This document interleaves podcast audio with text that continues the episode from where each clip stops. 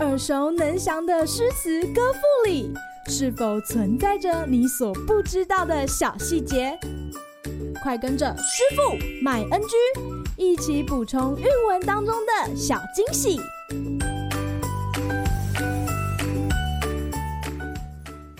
大家好，欢迎来到今天的师傅麦恩居。今天要和大家分享孟浩然的《秋登阑珊记张五》。北山白云里，隐者自怡悦。相望是登高，心随雁飞灭。愁因薄暮起，兴是清秋发。时见归村人，平沙渡头歇。天边树若荠，江畔舟如月。何当载酒来？共醉重阳节。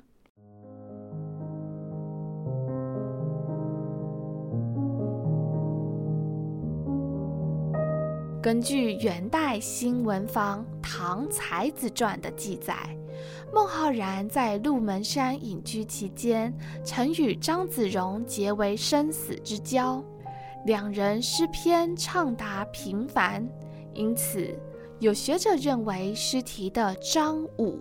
很有可能是指张子荣。后来，张子荣顺利考上进士，而先一步离开故乡。两人在仕隐的抉择上虽不相同，却不妨碍其友情的经营。今日 NG 点，这首诗的首句“北山”。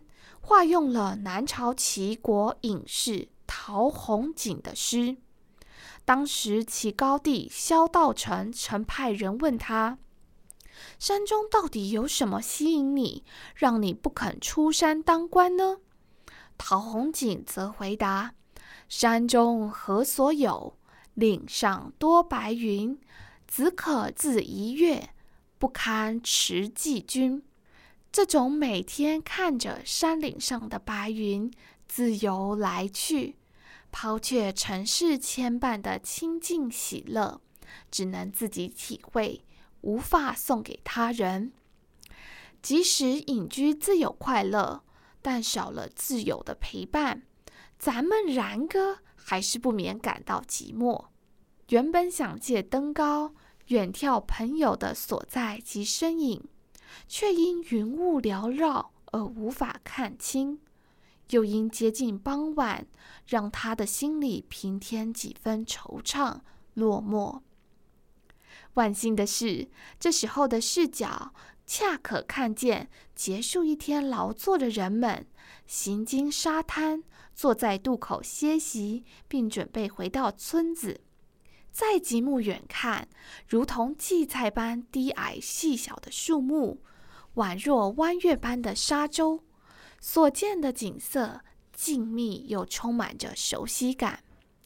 正是有感于此，孟浩然于末尾发出感叹，问道：“朋友啊，你什么时候会带酒来呢？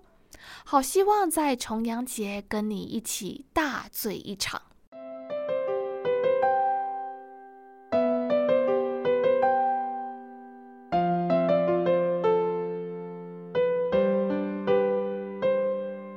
重阳佳节给予历代文人不少创作灵感，它既承载着古人对于团圆、驱邪避恶的盼望，又因登高之俗而增添凄凉伤感。